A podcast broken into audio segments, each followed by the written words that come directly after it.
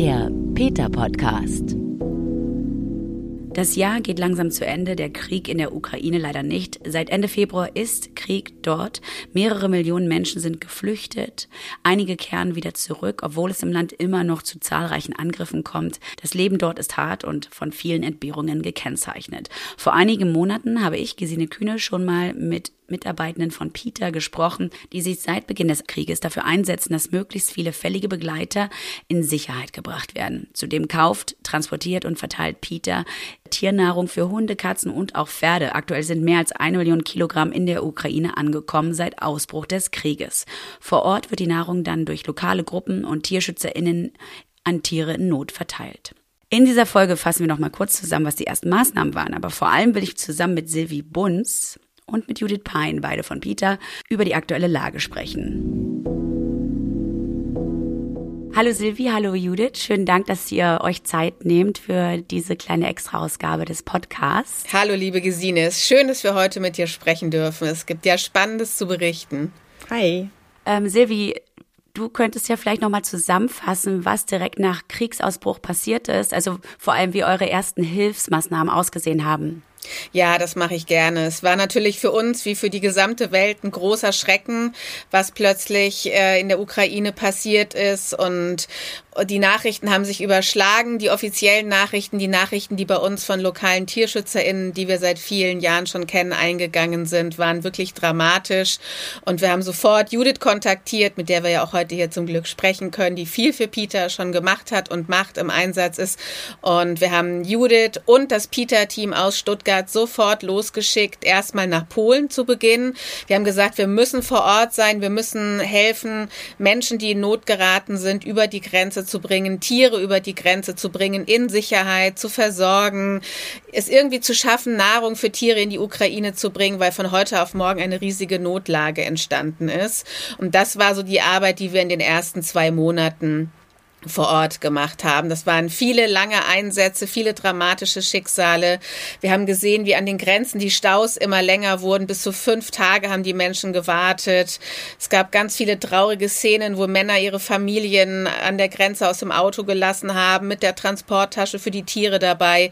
Die Männer mussten umkehren, mussten in den Krieg ziehen. Die Frauen sind zu Fuß bei Eiseskälte noch über die Grenze gegangen, wussten nicht, was auf sie zukommt dann auf der anderen Seite. Und wir haben einfach versucht zu helfen, so gut wir können und haben zu dem Zeitpunkt schon ungefähr ja 14, 1500 Tiere in den zwei Monaten geholt. Nicht wahr, Judith? Genau. Bevor wir ein bisschen genauer auf deine Arbeit eingehen, Judith, äh, Silvi, warum musstet ihr denn eigentlich den Einsatz von der polnischen, also polnisch-ukrainischen Grenze an die ungarisch-ukrainische Grenze verlegen. Wir versuchen ja natürlich immer, so kennt man Peter, möglichst effektiv zu arbeiten, so dass wir eine gute Kosten-Nutzen-Struktur haben und besonders vielen Tieren helfen können. Und es war einfach nach wenigen Wochen so, dass die Situation an den polnischen Grenzen sehr, sehr schwierig geworden war.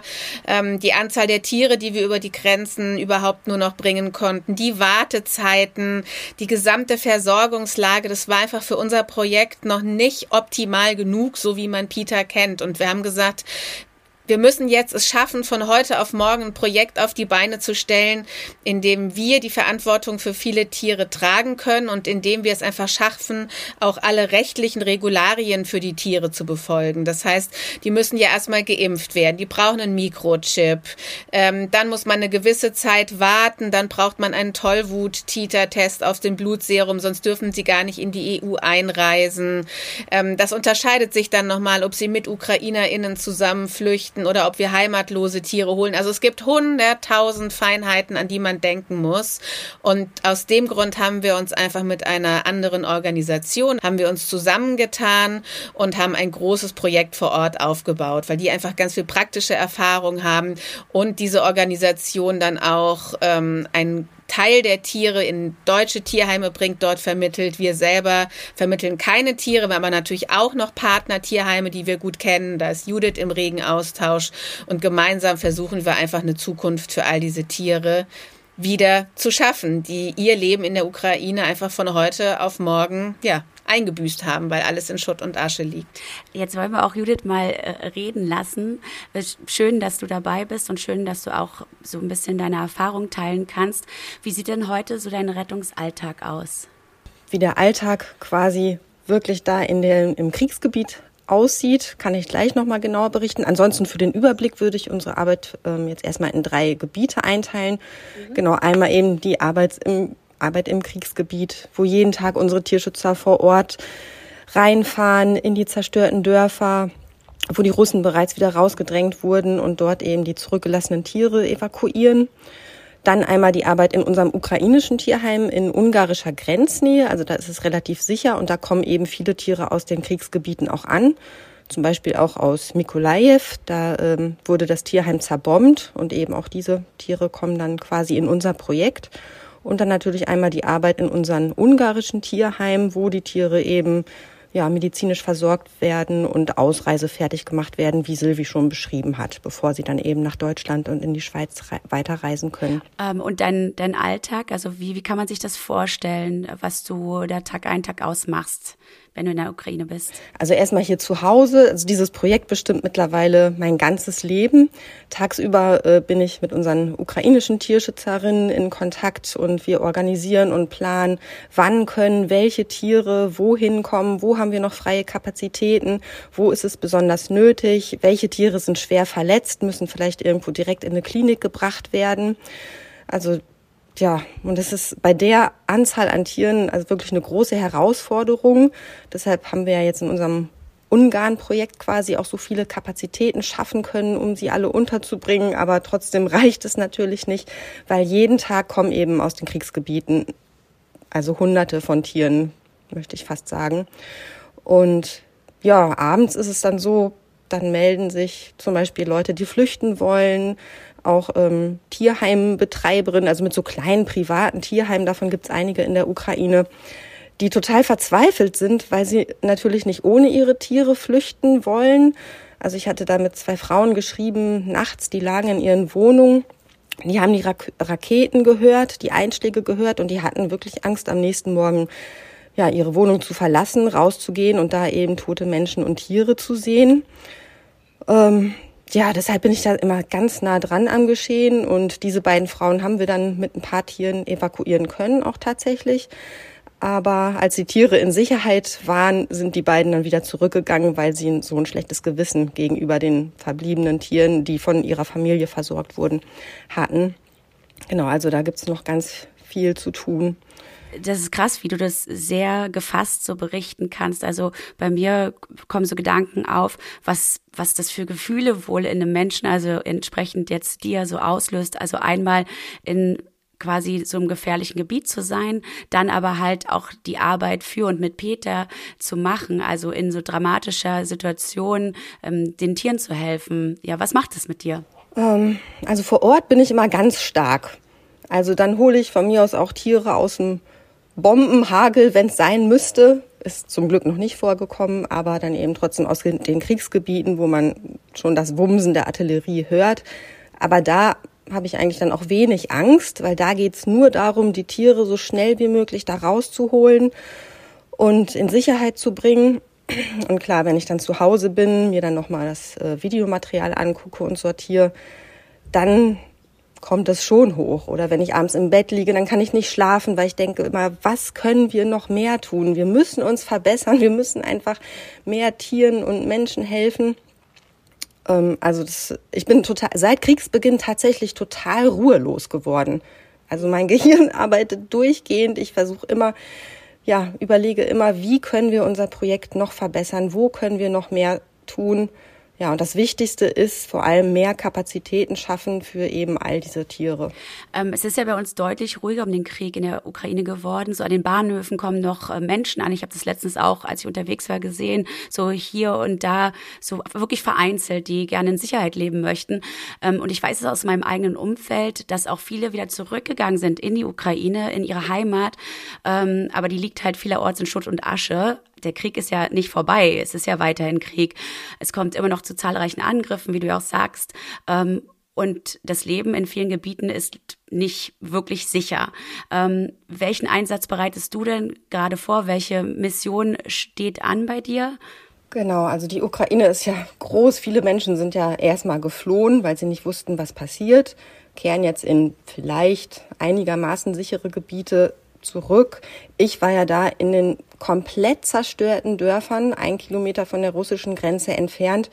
Und da, da kann man überhaupt nicht mehr leben. Also das können wir uns hier überhaupt nicht vorstellen, wie es da tatsächlich ist. Das sind kleine Dörfer, wirklich komplett dem Erdboden gleichgemacht. Da stehen die Panzer noch im Vorgarten, da ist alles verkohlt.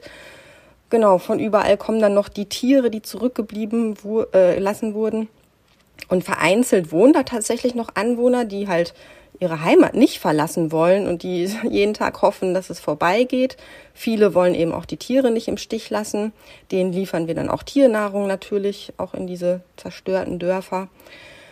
Und ja, auch in den großen Städten, klar, da wurden auch Wohnblocks attackiert. Da kann man natürlich dann auch nicht zurückkehren. Ich habe auf der Peter-Seite gelesen und natürlich auch äh, durch Vorgespräche mit Silvia erfahren, dass du in Kharkiv warst. Um die Stadt mal einzuordnen, das ist die zweitgrößte Stadt der Ukraine, knapp äh, 1,5 Millionen EinwohnerInnen und nordöstlich im Land verortet, also ganz nah an der äh, Grenze zu Russland, wo auch die kleinen Dörfer sind, wo du warst.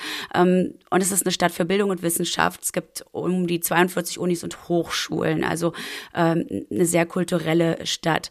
Wann genau warst du denn dort? Ja, genau. Ende September war ich da zusammen mit Animal Rescue Kharkiv. Also die sind ja ständig da. Ich habe sie quasi besucht, weil wir mit denen schon seit Kriegsbeginn eng zusammenarbeiten. Ähm, also die holen jeden Tag die Tiere aus diesen Gebieten raus unter Einsatz ihres Lebens. Die waren schon ja wirklich in den beschossenen Gebieten, wo sie sich vor schießenden Helikoptern verstecken mussten. Ähm, ja, weil auch sie einfach rastlos sind, um jedes äh, mögliche Leben da rauszuholen, was nur geht. Und mit denen war ich unterwegs. Also sie haben mir dann erst äh, Kharkiv City quasi gezeigt, genau eine riesengroße Stadt, wo eben auch ja, Wohnblocks beschossen wurden. Wir haben eine Frau besucht, die, die lebt im Keller eines solchen zerstörten Wohnblocks und äh, füttert aber 100 Katzen. Sie will da auch nicht weg, weil sie eben die Katzen nicht zurücklassen will. Bekommt natürlich auch Nahrung durch uns geliefert. Mhm. Genau, das ist innerhalb der Stadt, innerhalb der Großstadt. Und in den nächsten Tagen sind wir dann rausgefahren. Also sobald man dann Kharkiv City verlässt, wird es dann auch direkt ländlich. Da gibt's äh, ja, also die Straße wird dann von groß in immer dörflicher. Irgendwann sind dann die Militärstraßensperren, äh, weil in diese zerstörten Dörfer darf halt niemand mehr rein, außer das Militär und noch die paar verbliebenen Anwohner weil da liegen halt überall noch Minen. Das heißt, man darf äh, die Straße nicht verlassen. In jedem Haus, also sind ja ganz viele Dörfer, wo auch tatsächlich russische Soldaten Stellung hatten. Und da muss man einfach aufpassen, beziehungsweise sich auf sein Glück verlassen. Jede Tür, die man aufmacht, jeder Tritt irgendwo hin, da kann eine Mine versteckt sein. Also das war eigentlich das, wovor ich dann doch am meisten Angst hatte vor Ort. Ähm, aber nützt ja nichts. Man muss ja da rein. Also wir äh, mit Animal Rescue Kharkiv arbeiten dann mit dem Militär zusammen. Die geben uns dann auch durch, wo noch Tiere sind. Da haben wir zum Beispiel in einer komplett zerstörten Siedlung wurde uns gesagt, da soll noch eine Mutter mit Welpen sein, eine Hündin. Und die haben wir dann gesucht und ähm, ja, das ganze Haus war entweder zerstört oder durchwühlt. Und dann ganz hinten in einem Schrank haben wir dann einen verletzten Hund gefunden. Also der absolute Wahnsinn. Dann, dann haben wir ihn natürlich rausgeholt. In dem Moment kam noch ein anderer Hund um die Ecke gestürmt. Der hatte uns irgendwie gehört und da, da war ja gar nichts mehr. Also es war wirklich alles zerstört, nur Felder drumherum und Militär. Und dieser Hund ist mir in die Arme gesprungen, hat sich an mich geklammert und nicht mehr losgelassen. Also es war, glaube ich, der rührendste Moment in meinem ganzen Leben. Ähm, ja, also sowas haben wir da erlebt wie geht ihr dann weiter vor? Also ich meine, dann habt ihr äh, die Tiere erstmal eingesammelt, aber sie sind ja dadurch nicht gerettet. Also doch, sie haben jetzt schon mal liebe Menschen und einen Zufluchtsort, aber ähm, sie brauchen ja Verpflegung und eine neue Heimat. Wie geht es denn dann weiter? Genau, also die Tiere, die wir da evakuieren können, die ähm, kommen dann erstmal nach Kharkiv, ins Headquarter von Animal Rescue Kharkiv und auch dort in die Klinik, die äh, wir von Peter jetzt finanziert haben, dass sie äh, aufgebaut wird. Ähm, sowie auch weitere Kapazitäten, um noch mehr Tiere erstmal vorübergehend unterbringen zu können, bis sie dann eben ja, zur ungarischen Grenze quasi reisen, da in unseren Partnertierheim aufgenommen werden und da eben ausreisefertig gemacht werden für die Vermittlung nach Deutschland und in die Schweiz. Hm. Äh, wie kann man sich das denn in der, in der Stadt so in Zentralkharkiv äh, vorstellen? Ist da, weiß ich nicht, ein Block in Ordnung und dann gibt's wieder ganz viel Zerstörung oder ist es schon relativ mitgenommen, so wie man sich so eine zerstörte Kriegsstadt vorstellt? Nee, die Stadt selber ist im Großen und Ganzen, würde ich sagen, schon in Ordnung. Es sind halt bestimmte Wohngebiete, die dann stark beschossen wurden. Also ein Viertel auch komplett zerstört. Also dann auch halb zusammengefallene riesige Wohnblöcke, die aber jetzt äh, nach und nach wieder aufgebaut werden, was ja aber auch noch Jahre dauern wird. Ähm, genau, aber wirklich schlimm ist es eben, wenn man dann aus der Stadt rausfährt in diese Dörfer. Also wir waren auch Richtung Isium mussten teilweise auch neue Wege finden, weil Brücken zerstört waren. Und das sind wirklich diese kleinen Dörfer. Das sind ja fast so Schrebergartensiedlungen, wo ältere Menschen leben und da ihren Garten haben und einfach nur in Frieden leben wollen. Und die werden zerbombt. Also unsinniger kann, kann so ein Krieg auch überhaupt nicht sein. Und da sind eben, also wirklich, wenn man da durchgeht durch die Straßen, von überall her kommen die Tiere auf einen zugelaufen, miauend, winselnd, klammern sich an einen, springen einen auf den Arm, weil sie schon so lange Zeit da jetzt alleine waren, natürlich total hungrig sind. Ja, jetzt droht der Winter, also die Tiere, die wir da jetzt nicht retten, die werden verhungern und erfrieren. Und deshalb müssen wir einfach weitermachen und brauchen mehr Unterstützung und mehr Kapazitäten.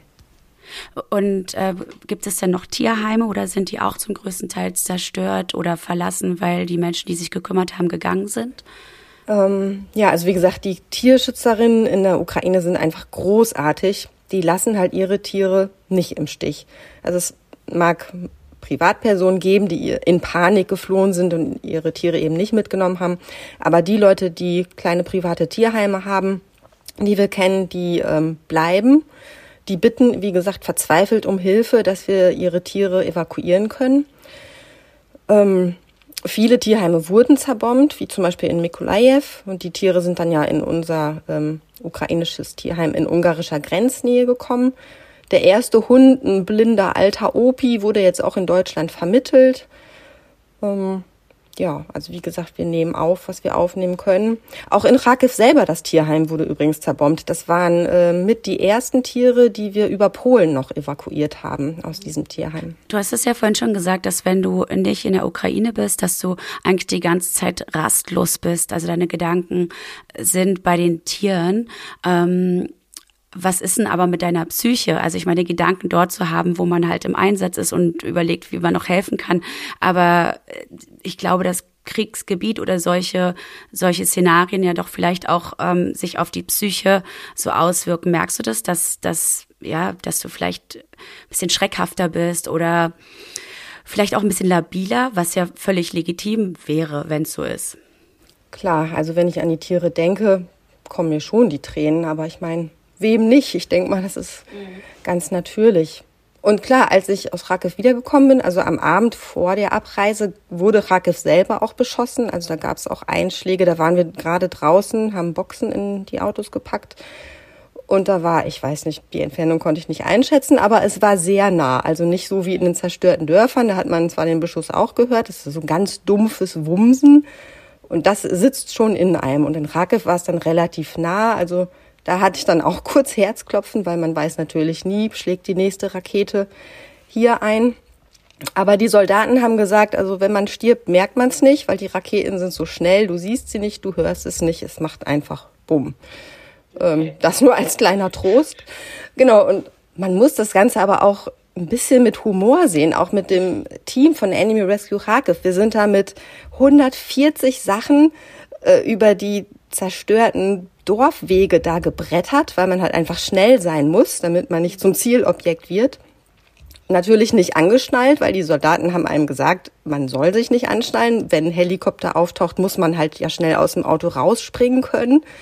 Und man musste einfach ein bisschen auf sein Glück hoffen. Ich sag mir immer, ich habe gutes Karma, weil alles, was ich tue, ist dafür da, um Tiere zu retten. Nicht für meinen Egoismus, sondern mir geht's wirklich einfach, das ist halt mein Lebensinhalt. Und schon so viele Jahre, ich arbeite ja schon seit über zehn Jahren für Peter, seit ja, 2011 war ich schon für Peter in der Ukraine, deshalb ist mir das auch besonders nah.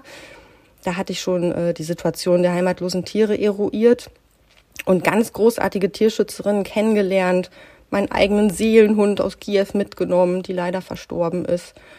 Deshalb habe ich da auch persönlich so eine enge Bindung. Und wie gesagt, also mir gibt es Kraft, weil ich einfach weiter Tiere retten muss. Jetzt zu Hause in Depression zu versinken oder so, davon könnte ich auch keine Tiere retten. Deshalb daher nehme ich meine Power. Ja. Aber immerhin können wir Menschen das irgendwie artikulieren und ich glaube dadurch, dass man das dann irgendwie mitteilen kann, dass dann vielleicht schon so eine kleine Last von einem genommen ist. Ähm, wie sieht es denn mit der Tierpsyche aus? Äh, verhalten sich Kriegstiere anders? Ja, also die sind natürlich total individuell. Manche sind fröhlich geblieben, viele sind aber natürlich auch stark traumatisiert. Die verstehen ja überhaupt nicht, was um sie herum geschieht. Ähm, wir hatten zum Beispiel einen Hund, der war angekettet vor einem Haus, was zerbombt wurde. Da lebte eine alte Frau drin, die ist dabei umgekommen. Der Hund war noch an der Kette und den hatten wir auch ganz zufällig, hatte ich das Klirren dieser Kette gehört und habe gedacht, hä, da ist doch was. Dann haben wir geguckt, dann war da noch dieser armselige Hund und der war einfach nur dankbar und freudig, dass er uns gefunden hat. Aber andere wiederum, wie dieser Hund im Schrank, die sitzen da, wollen nicht raus, sind total verängstigt, also wirklich auch traumatisiert. Und für die brauchen wir natürlich besondere Plätze, weil die brauchen ja quasi eine richtige Therapie.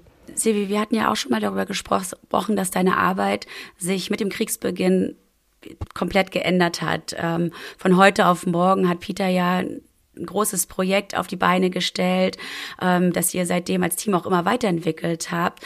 Wie groß ist denn der logistische und finanzielle Aufwand hinter dem Projekt Peter Helps Ukraine? Es ist so bei uns im Hause, dass wir tatsächlich von heute auf morgen dieses unglaublich große Projekt auf die Beine gestellt haben. Es ist das größte karitative Projekt, das Peter Deutschland bisher in seiner mehr als 25-jährigen Geschichte überhaupt jemals realisiert hat und dann noch äh, in diesem Tempo. Wir haben gesagt, wir nennen das Ganze Peter Helps Ukraine, weil das einfach in unsere Reihe der karitativen Projekte passt. Viele Spender kennen ja auch unser Rumänien-Projekt. Ähm, Normalerweise ist die klassische Arbeit bei Peter ja so, dass wir immer Bildungsarbeit, politische Arbeit und karitative in einem karitative Arbeit in einem Projekt verbinden, um einfach insgesamt große Schritte für den Tierschutz und die Tierrechte zu gehen. Bei diesem Ukraine-Projekt gestaltet sich das natürlich noch mal ein bisschen anders im Moment. Das ist ein ja, rein karitatives Projekt derzeit, weil in der Kriegssituation können wir unsere Arbeit nicht so aufstellen, wie wir das normalerweise tun. Aber es sind sehr viele Menschen bei uns im PITA-Team involviert und wir haben zum einen, das muss man vielleicht nochmal ein bisschen als Überblick darstellen, das große Projekt mit circa 250 Tieren im Moment, 250 bis 300 Tieren im Grenzbereich Ukraine zu Ungarn, wo wir die Tiere wirklich versorgen durchbringen, medizinische Sachen mit ihnen machen, alles Rechtliche, bis sie in deutsche Tierheime gehen. Es ist ein sehr, sehr großer Logistik-, Kosten- und Personalaufwand. Wir arbeiten mit lokalen Tierheimen zusammen, die wir natürlich auch dafür unterstützen, dass sie das überhaupt leisten können. Dann haben wir bisher mehr als eine Million Kilogramm vegane Tiernahrung produzieren und transportieren lassen. Es ist unglaublich viel, eine Million Kilogramm. Wir haben Pferdenahrung in die Ukraine gebracht. Wir arbeiten mit verschiedenen lokalen Tierschutzgruppen zusammen, unter anderem mit Animal Rescue Kharkiv, was Judith gerade berichtet hat. Ähm, ja, das sind einfach Ausmaße, die ungeplant dazukommen den wir uns aber alle stellen bei Peter, äh, weil wir einfach sehen, wie unglaublich wichtig jede einzelne dieser Hilfsleistungen ist. Ähm, jetzt kommt der Winter. Es hat Judith auch schon angedeutet, dass es ähm, natürlich viel schwerer ist im Winter alles. Ähm, die Monate sind besonders hart, also ob der Temperaturen auch einfach.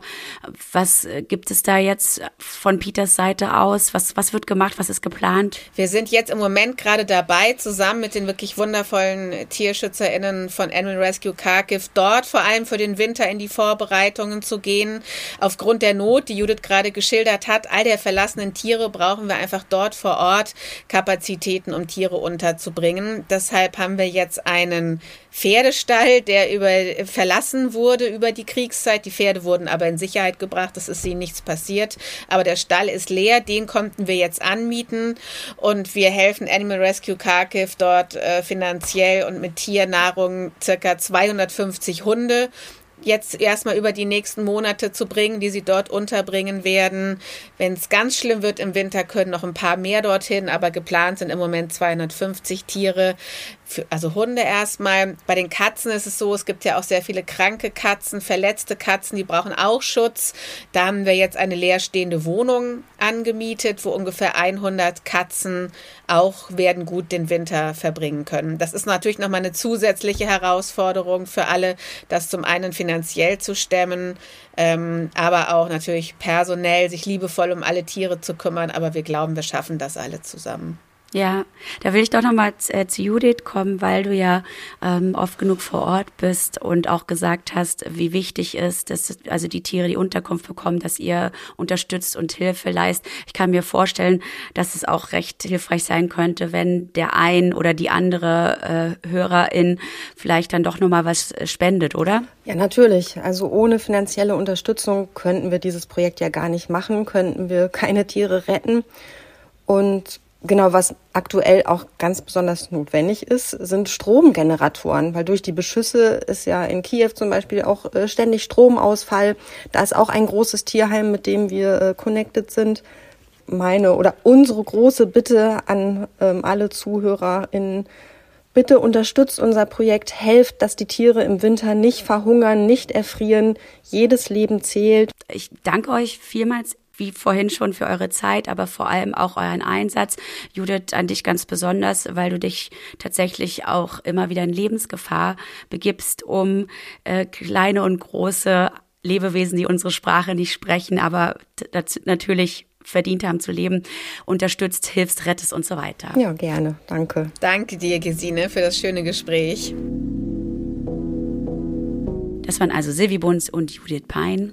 Wir haben über Peter Helps Ukraine gesprochen, die große Kampagne, die seit Beginn des Krieges in der Ukraine läuft. Und wenn ihr auch helfen wollt, einfach mal auf peter.de gehen. Dort gibt es einen Link zur Kampagne und dort wird auch beschrieben, wie man noch weiter helfen kann. Mein Name ist Gesine Kühne und ich danke euch fürs Zuhören.